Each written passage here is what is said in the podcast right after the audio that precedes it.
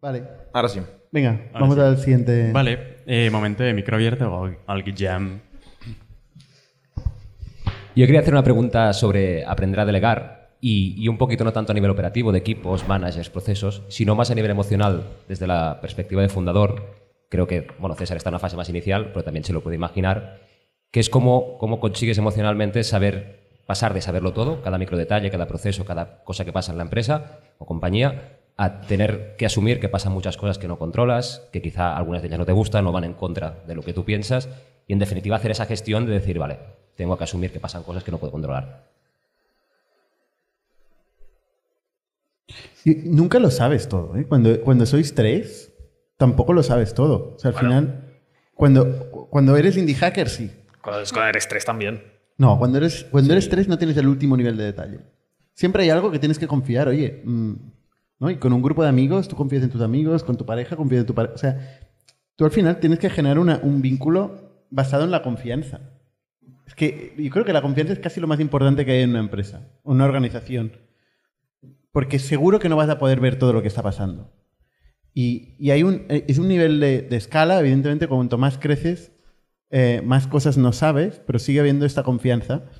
Y, la confianza escala porque, porque al final, por mucho que seas mil personas, tú no, tú no tienes que confiar en mil personas, tienes que confiar en ocho o en diez, y esas ocho tienen que confiar cada uno en ocho, y se tiene que generar una cadena donde todo el mundo utiliza la confianza, pero también utiliza el empowerment, que es de lo más complicado que existe, por cierto, que es cómo le transmites a alguien una responsabilidad, un, reto, un proyecto, y esta persona se lo lleva como suyo eh, y, y- y- bueno, lo lleva a lo lleva a cabo. O sea, es casi un milagro. Pues es, ese mecanismo se tiene que producir muchas veces. Pero el, el saber el detalle, esta necesidad de saber el detalle, yo es que aun, aun con dos personas ya no la tengo. Ya no la tengo. Sí que es verdad que tengo que poder llegar al detalle. Es decir, si por lo, que sea, por cualquier razón, quiero llegar al detalle y, no llego, entonces me empiezo a poner nervioso. ¿Ves? Cuando empiezo a encontrar capas intermedias, middle management, gente moviendo cosas, que le preguntas por algo y no, sabe llegar al detalle, esto, sí que me pone muy nervioso. Tengo que poder llegar al detalle si, por lo que sea. Pero no, pero no para gestionar o para funcionar tengo que entender todo el detalle. Sería inviable. No sé cómo lo veis, ¿eh? Yo creo que hay una parte importante eh, que está bastante relacionado, que es a veces tienes que dejar que la gente se equivoque. O sea, a veces eh, te van a ir con una propuesta y tú por dentro vas a pensar, no va a funcionar. Esto es una mierda. O no es una mierda, pero eh, yo lo haría de otra forma. Se, se la van a meter. Pero si es algo que no es necesariamente consecuente o que, yo qué sé, que, no va a tener un gran impacto en el negocio, em, si sale mal, hay que dejar que, que la gente se meta a hostias, porque es la mejor forma de aprender. Y tiene mucho que ver con el empowerment y es un poco, em, ¿cómo se dice? Eh, contraintuitivo. Porque al final tú quieres ayudar a que la gente tenga éxito.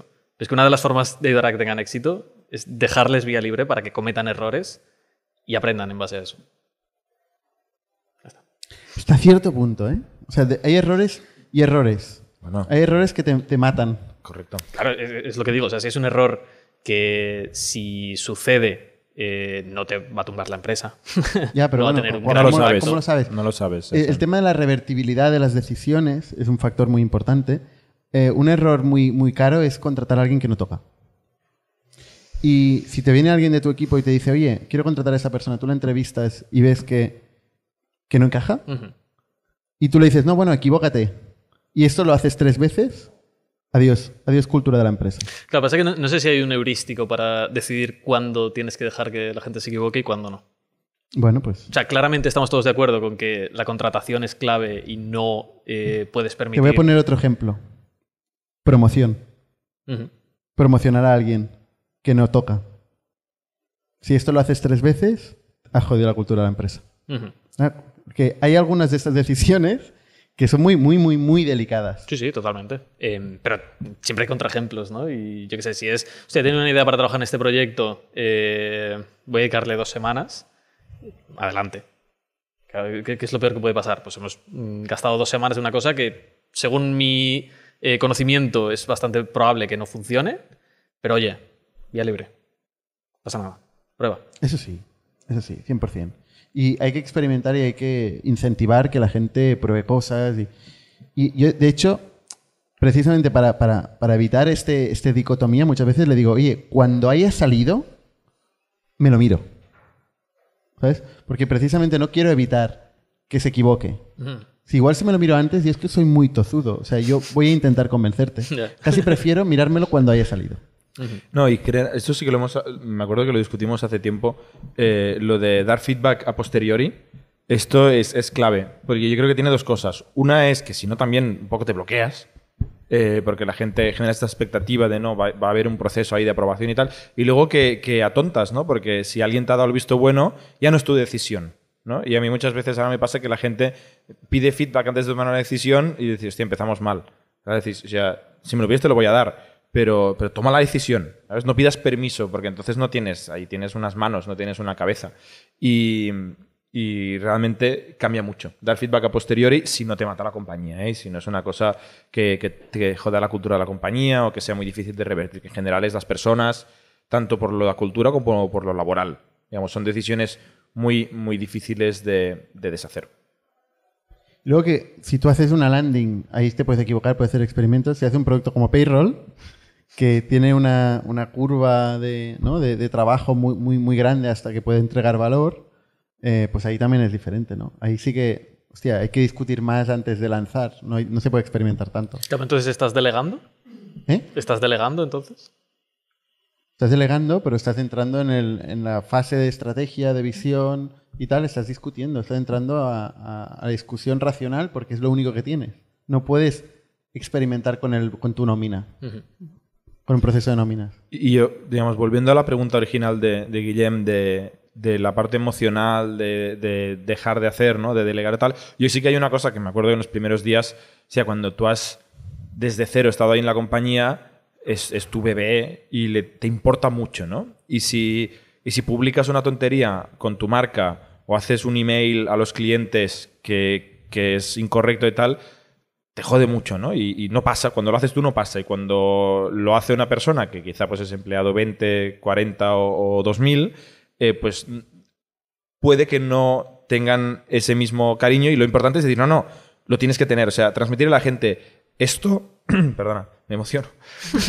Esto a mí me importa mucho, ¿no? O sea, cómo nos comunicamos con los clientes. Rafa, por ejemplo, lo sabe, ¿no? O sea, es muy lo, absolutamente lo más importante de todo. Y tienes que transmitir a la gente, esto me importa mucho. Y ya está. Y a partir de ahí confiar. Pero primero hay que dejar la expectativa de decir, oye, eh, si, tú utilizas esta manera o esta otra de organizar el contenido interno, te- ya te apañarás. Pero cuando hables con un cliente, estás representando a todos nosotros, a toda nuestra marca, a, a todo nuestro futuro. Entonces, te juegas el pellejo. Hazlo lo mejor que está en tus manos y no la cagues. Ya está. Y luego a partir de ahí corre y confío en ti. Pero transmitir muy claramente eso, que te importa mucho. Qué respuesta más larga, ¿eh? Vale. Eh, hablando de empowerment, ya que todos tenéis una pregunta y la habéis escrito en, en vuestros tickets, ¿alguien quiere decirla en voz alta? Ninguno.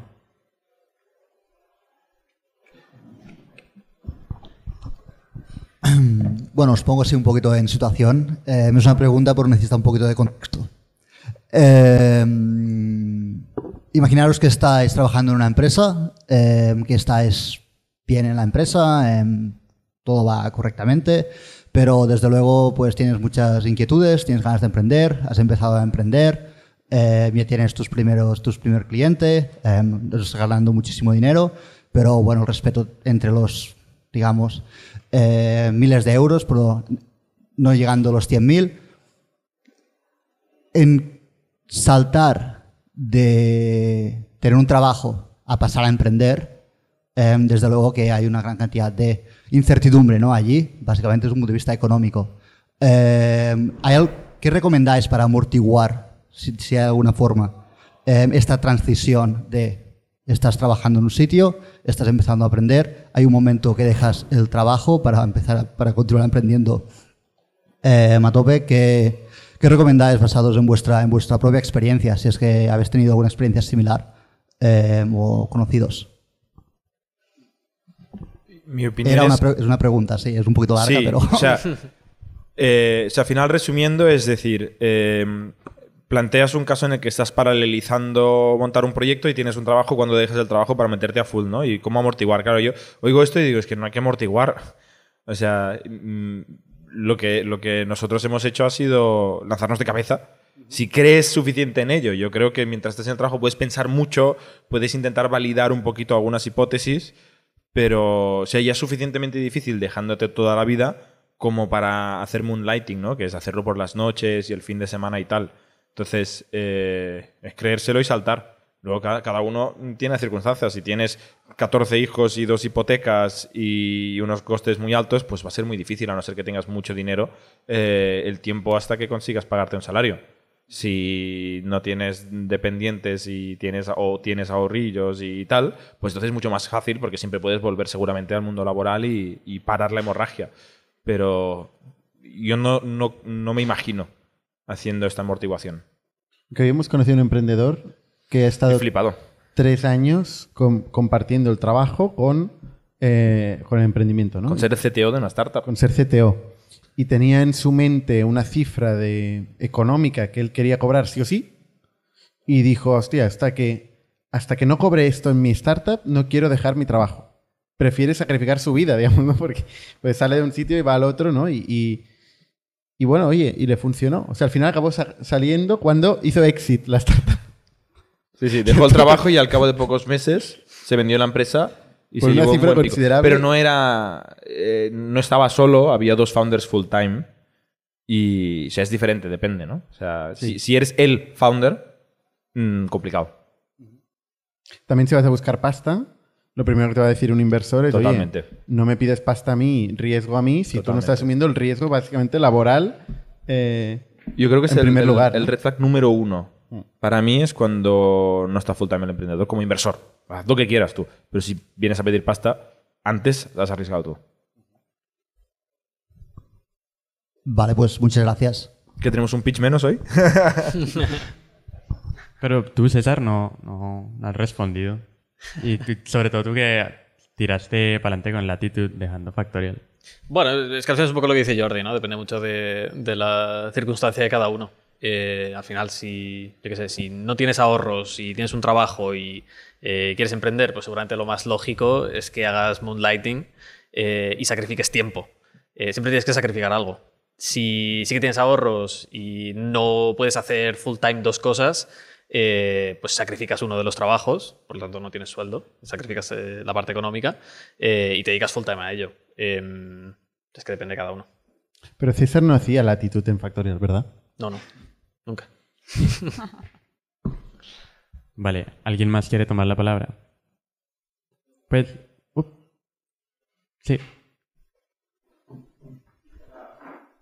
Mejor con el micro para que todos escuchen. Para los amigos de YouTube. ¿Qué tal? Gracias. Em, la pregunta es de, es de paybacks. Y de a medida que escaláis, tal vez entre 0, 1 RR, 10 y demás, si esos paybacks idílicos de entre 6, 10 meses o 12 se- los mantenéis o en el momento que hacéis scale up, ¿qué tanto se extienden y qué tanto intentáis que vuelvan según se escala? A ver, eh, en Factorial el payback ha sido casi una métrica fundacional, te diría. O sea, hemos decidido arbitrariamente un nivel de payback máximo y hemos casi organizado la empresa alrededor de este payback máximo, que en nuestro caso era 12 meses. Es decir, no íbamos a invertir más de un año de revenues del cliente en su captación. Eso es lo que, lo que significa el payback y es una métrica que además nos gusta mucho, mucho más que lifetime value y otras cosas que se basan un poco en, los futuribles. ¿no? El payback es bastante... tú lo, lo ves, lo pagas cuando captas el cliente eh, y sabes cuál es el ARPU, al menos del último mes del cliente y con eso puedes tomar decisiones. Sí que es verdad que cuando dimensionas la compañía, por ejemplo, en ventas, si eres B2B SaaS y de golpe contratas a 100 o 200 personas, como es nuestro caso, el día siguiente el payback se convierte en una auténtica locura. Ahí tienes que mantener la compostura y decir, it's fine, esto va a bajar. Tienes que asumir este riesgo. Ayuda a tener caja en el banco. O sea, dinero en el banco, digamos, ¿no? Esto Eh, siempre ayuda. Siempre ayuda. Pero sí que es verdad que, o sea, el payback cada día, cada hora, cada minuto cambia. Cambia en función de cómo, cuánto invertido en una campaña, cuál es el win rate de, de, la conversión que tiene la gente de ventas eh, a cliente, cambia en función del, del feed de producto, cambia en función de mil millones de cosas, todo, todo afecta al payback. Entonces tú tienes que poder tener una perspectiva, que es lo más difícil muchas veces en los negocios, es tener esta perspectiva, esta visión amplia de tiempo y decir, bueno, este año yo me lo planteo en, en años naturales, porque además un año natural, un año natural te encapsula las estacionalidades eh, en función de las épocas del año y tal, ¿no? Entonces, por ejemplo, en el management software, eh, en el último quarter del año es muy importante porque las empresas deciden y toman decisiones del budget del año que viene, deciden sus soluciones. Bueno, pues ahí hay una mayor conversión, hay una ma- mayor prospección de compra y más, más volumen de tráfico. Pues esto va a tener una afectación en el payback natural del año. Entonces, si tú pones todo esto en el mix y te haces un, plan que tampoco hace falta que sea mucho detalle, pero con un racional de decir, oye, pues ¿cuánto voy a invertir? ¿Cuántos clientes espero? ¿Cuánto tal? Este es el payback. Si te sale 12 meses en un conjunto de un año natural, eh, pues entonces asumir el riesgo. Y luego cada mes replantearte las asunciones, ver si te puedes seguir gastando lo que pensabas. Cada mes volverte a planteártelo todo. Eso es lo que hacemos nosotros. Sí, yo quiero añadir dos cosas. Una es, en esto que dice Bernat, del el crecimiento te empeora el payback. Esto es una cosa que a nosotros nos, nos jode especialmente porque tenemos también un plan de hiring donde intentamos concentrar mucha contratación al principio de año. Y, son unos meses que no son necesariamente buenos, con lo cual de repente, en lugar de final de año, que eran unos meses muy buenos, es principio de año, que es un poco me- menos bueno, y has doblado el equipo. O sea, las métricas de productividad se van a la mierda y nosotros, además, somos unos genios y fuimos a hacer fundraising a, a mitad de año, donde veníamos de los peores meses del año en cuanto a, efectividad y hablas, además empezamos a hablar con private equities, que son gente súper analítica y que, que ya no miran un producto y un mercado, sino que miran todos los números y tal. Y hay una cosa que hicimos, por ejemplo, fue, eh, ahí sí que explotamos todos los datos y los analizamos bien. Por ejemplo, separamos eh, o modelamos el proceso de ramp up, ¿no? el proceso de formación o de maduración de un vendedor y dijimos, vale, eh, de todo el coste de ventas, tenemos estos que están en formación, con lo cual ya sabemos que no son productivos. Estos sí que son productivos, son los que realmente vamos a imputar en este payback period. Vas a ver que en realidad ha mejorado el payback period. Pasa que como le hemos metido la siguiente hornada de vendedores, lo hemos empeorado. Pero estos en tres meses ya están maduros, ya empiezan a generar revenue. Entonces, pues ahí sí que para estadios más grandes como el que estamos nosotros, eh, sí que tuvimos que hacer un análisis muy detallado para poder entender qué era payback de verdad y qué era inversión en crecimiento. Y, por ejemplo, contratar y formar a vendedores es una inversión en crecimiento, no te genera, no te genera retorno positivo. Y la otra cosa que quería contestar, que yo creo que has comentado en la pregunta, era sobre a medida que creces. ¿no? Y yo creo que una cosa que a veces escuchamos en el pitch to investors, que siempre contestamos, es que mucha gente dice, no, ahora el CAC es alto, pero luego bajará. Y la experiencia nuestra, y yo creo que, que la realidad de mercado, es que el CAC sube, no baja. Tú normalmente al principio puedes hacer hacks, puedes hacer cosas muy poco escalables, bastante eficientes, que te traen clientes baratitos o traes a los early adopters o lo que sea, y, y luego empiezas a la dura realidad del, del mass market, que ya es más caro, quizá hay más competencia, ya te has gastado las balas fáciles y tal, y el CAC sube en general. Entonces ahí la empresa, si quieres mantener payback periods, pues tienes que subirlo todo. Significa hacer más producto, tener un precio que te permita cobrar más, o quizá clientes más grandes, o sea, depende de cómo, eh, pero en general el CAC tiende a subir, el coste de captación de cliente. Para ir bien tienes que subir también el revenue por cliente. Y entonces puede, que es más o menos lo que hemos hecho nosotros, eh, y puedes mantener un payback period bastante estable, que en nuestro caso es casi más por diseño porque empezamos por ahí y luego vemos todo lo que tenemos que hacer para mantener ese payback period. Mm. Es una métrica muy buena, payback period. Es muy buena porque te incluye esas dos cosas. Sí. O sea, no solo el CAC, eh, que es lo que te cuesta un cliente, sino como lo que te va dando un cliente que va ¿A variando. qué precio tienes que vender? Claro. Mm. Vale, ¿alguien más?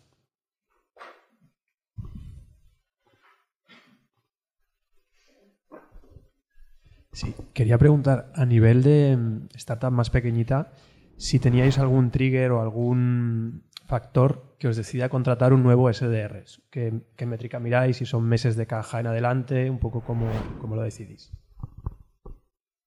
No es vuestro caso, ya estáis en seis- 700 Como empleados, contratamos pero muchos SDRs también. o sea. Estabais al principio, me refieres. O sea, yo, yo- yo creo que en, en una startup pequeña hay un momento donde tú tienes una generas una convicción. Es decir, ¿tienes producto o no tienes producto? O sea, ¿esto arregla un problema o no arregla un problema? Y cuando te generas esta convicción, tú puedes decidir la escala.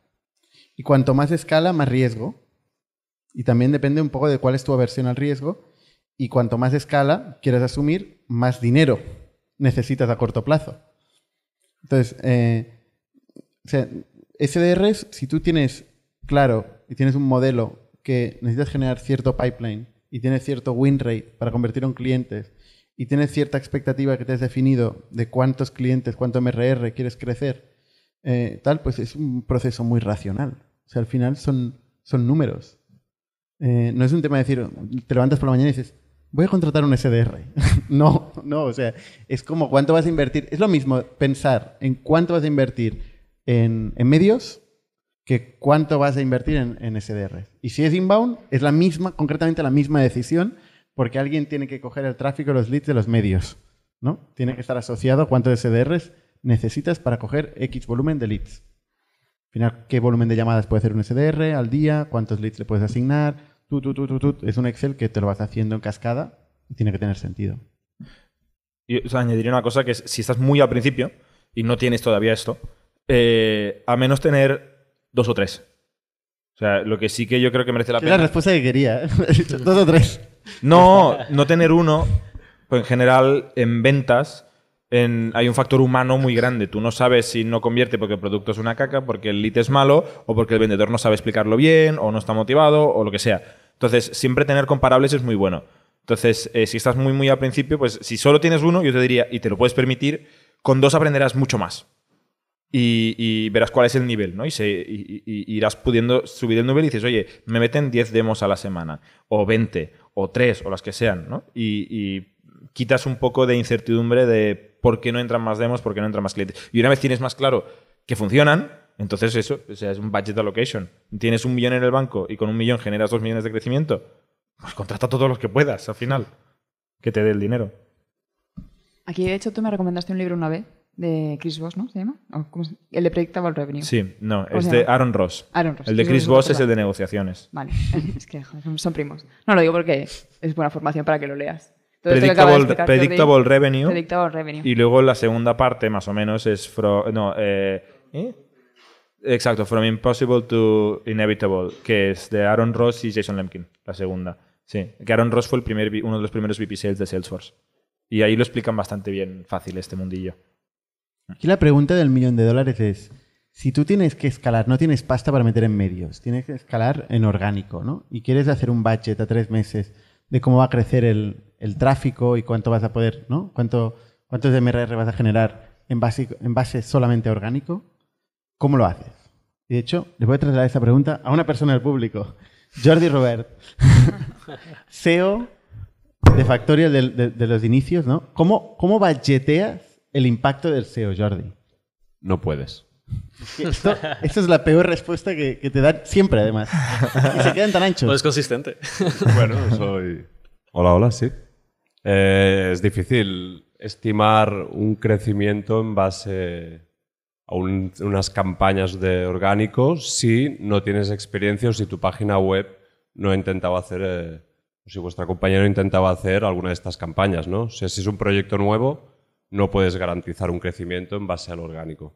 Si lleváis varios años y habéis desarrollado algunos verticales y sabéis el tiempo que habéis tardado en posicionar, podéis hacer una estimación para un nuevo vertical. Cosa muy útil cuando te responden eso. Si llevas varios años haciendo Pues si esto, llevas- eres una startup, estás empezando, ¿no? Si quieres crecer rápido, no hagas SEO. No, no tiene más. Así no vas a vender, ¿eh? Muy bien. Más preguntas. Gracias, Jordi. Aprovechando esta, esto de los inicios, eh, leo una de Pascual más, no sé si estás por aquí. Eh, ¿En qué momento os disteis cuenta que Factorial tenía futuro y podía llegar lejos? Y para incluir a, a Carmen, Payroll, lo mismo. Carmen. A ver, creo que en nuestro caso, eh, todos sabemos que las nóminas es un proceso muy doloroso, que es algo que hacemos nosotros en, en el producto de Factorial, y creo que ya estaba validado como problema incluso antes de que yo entrara en Factorial, que eso es un problema. Eh, la solución viene cuando realmente tú le das un producto a un cliente y ves que, que resuelve un problema y que te dice, esto me cambia un poco la vida, ¿no? Eh, entonces diría que eso es lo que pasa con Payroll y con, y con Factorial en sí. En Factorial creo que vosotros lo habéis explicado más veces ya, ¿no? Cuando eh, fue el momento en el que vosotros disteis, os disteis cuenta de que esto pues subía para arriba, básicamente. Eh, pero en el caso de Payroll es un poco eso. No sé si queréis que dé más detalles de algo. Tampoco si alguna pregunta en particular. No sé, no sé si alguien Sí. ya pedirá O más. sea, detalles. que, que que- creíamos que Factorial iba a funcionar antes de fundarlo, porque no somos gilipollas tampoco, ¿no? O sea, creíamos que- en la idea. que has explicado varias veces Pero que luego tres años lo vas viendo más claro. Luego vas viendo vacilaciones, pero o sea, la idea tenía sentido antes de empezar, que para eso, eh, para eso nos pusimos. Pero sí que es cierto que hay un momento en el cual eh, lo que acertamos, o sea, es que desde el primer momento el producto empezó a generar mucha reacción. Se usaba, lo recomendaba, pues que te diré, al mes de arrancar ya había minifans, que esto es súper importante. 10, pero 10 personas que disfrutaban de usar Factorial, nos daba mucho feedback tal. Estuvimos luego dos años y medio largos de dolorosos, donde eso iba muy bien, pero lo que no iba muy bien era el modelo de negocio, porque probamos un par de modelos de negocio que no iba. Hay 15.000 podcasts donde hablamos de esto, y donde encontramos un pricing que convirtió esos mini fans, que cada vez había más, en mini revenues, que cada vez había más. Y de repente es que decir, oye, hay empresa. Pero eso no es, no es que viéramos que Factorio funcionaba, es que viéramos que el negocio podía funcionar. Eso sí, el modelo de negocio, pricing en este caso nuestro, fue la clave. En el caso de Payroll ahora en particular no tenemos este MRR que, que nos prueba de que Payroll realmente trae este revenue, pero sí que vemos recurrencia de uso de usuarios, de que mm, durante todos los meses esto es un proceso recurrente y mensual normalmente, y hay usuarios que empiezan a hacerlo y que después de 12 meses siguen ahí. Y esta recurrencia, que cada vez hay más usuarios haciendo esto, nos hace pensar realmente pues, pues que estamos ahí, ¿no? que, hemos solucionado un problema. También una cosa importante, o sea, nosotros no teníamos ni idea que esto sería un unicorn al cabo de unos años. O em- empiezas diciendo, aquí hay algo. Y eso es toda la bro- brocha gorda. Aquí hay algo, hay un problema, lo vamos a arreglar y tal. Y de golpe vas estirando el hilo y te vas diciendo, oye, pues es una oportunidad de la hostia. Y cada día ves que es más grande y que es más grande, ¿no? Y es el, el tema de no flaquear y decir, oye, pues ahora voy a por, por el, el pastel gordo, ¿no? Y cada vez, hostia, pues ahora voy al más gordo. Y es ir saber, saberse mover e ir buscar cada vez la, la oportunidad más grande. Pero quien diga el primer día que tenía claro esto que iba a ser un unicorn, no sé qué, no, ni de coña. Bueno, al menos yo. Yo lo sabía. No, hombre, sabíamos que el mercado era grande, pero no tan grande como sabemos ahora. Sí, O correcto. sea, es, es- es órdenes de magnitud más grande. Hoy sabemos que es órdenes de magnitud más grande de lo que creíamos en su momento. Realmente es gigante. Mm. Vale. Última pregunta, ¿alguien? Aprovecha.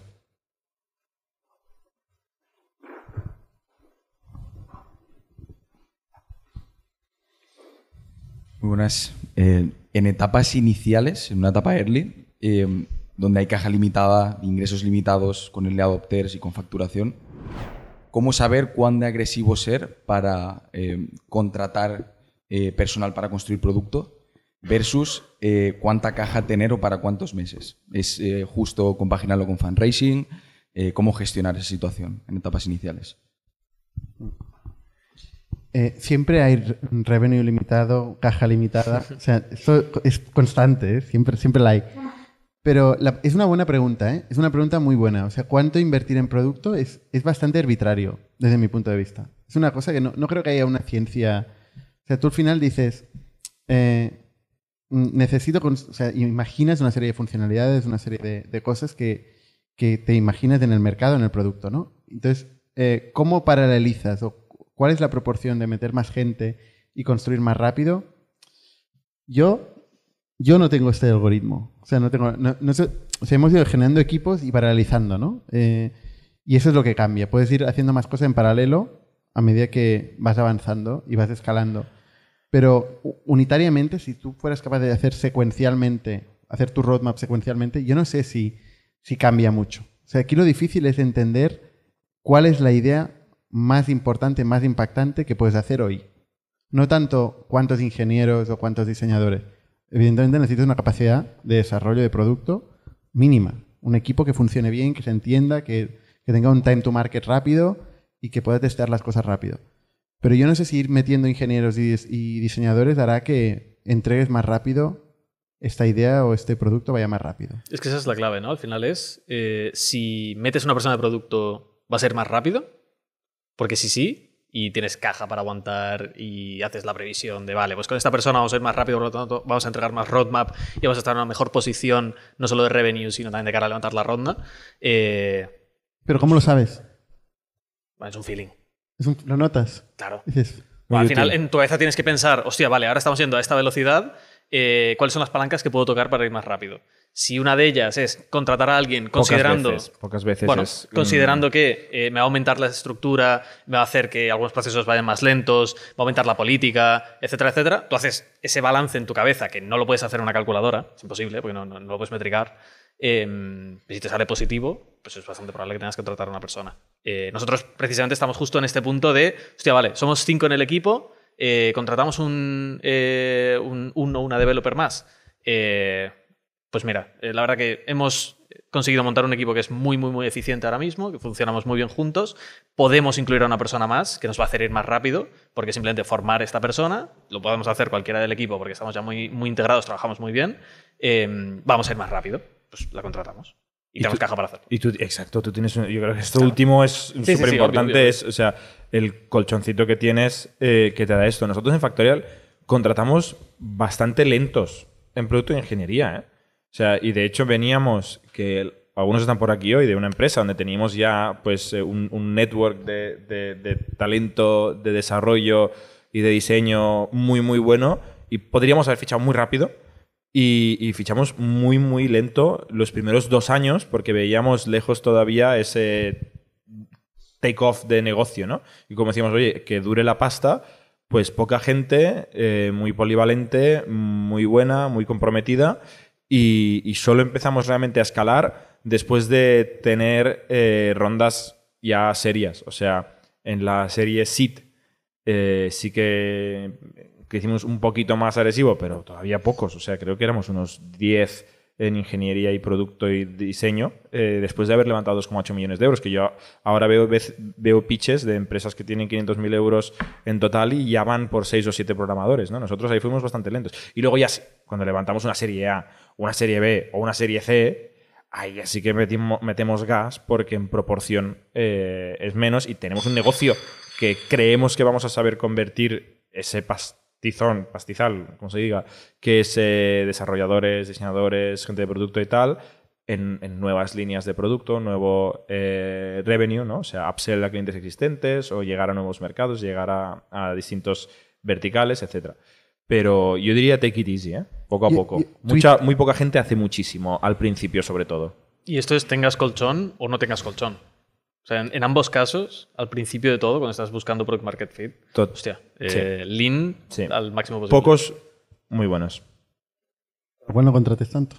No, no, bueno. Pero pues hay poquitos. Twitter, por ejemplo, famosamente, ¿no? Ha ido de 8.000 o 9.000 personas a 200 y parece que va más rápido que nunca. O sea, veremos. Yo, yo no, esta correlación, hay días que me levanto por la mañana y pienso, hostia, somos mucha peña. Eh, lo, lo que tenemos en Factorial es que tenemos muchas startups. Hemos generado muchos distintos equipos, cada uno con una misión distinta, un, un- un stakeholder distinto, todo diferente, y que están trabajando iterando eh, para resolver un problema diferente. Y eso es lo que nos ha permitido el dinero y, y el headcount. Es paralelizar, ser capaces de resolver más problemas en paralelo. Y luego está el problema de la coordinación, que es otro, otra, para otro día. Gracias. Somos un ecosistema de startups tech de Barcelona, creadores de Camalún, Kipu y Factorial, entre otras. Ofrecemos más de 5.000 metros cuadrados de coworking a startups y organizamos eventos diarios para discutir negocio y tecnología hasta la saciedad. Desde ITNIC Fund invertimos en equipos con capacidad de construir grandes productos y negocios. ¡Te esperamos!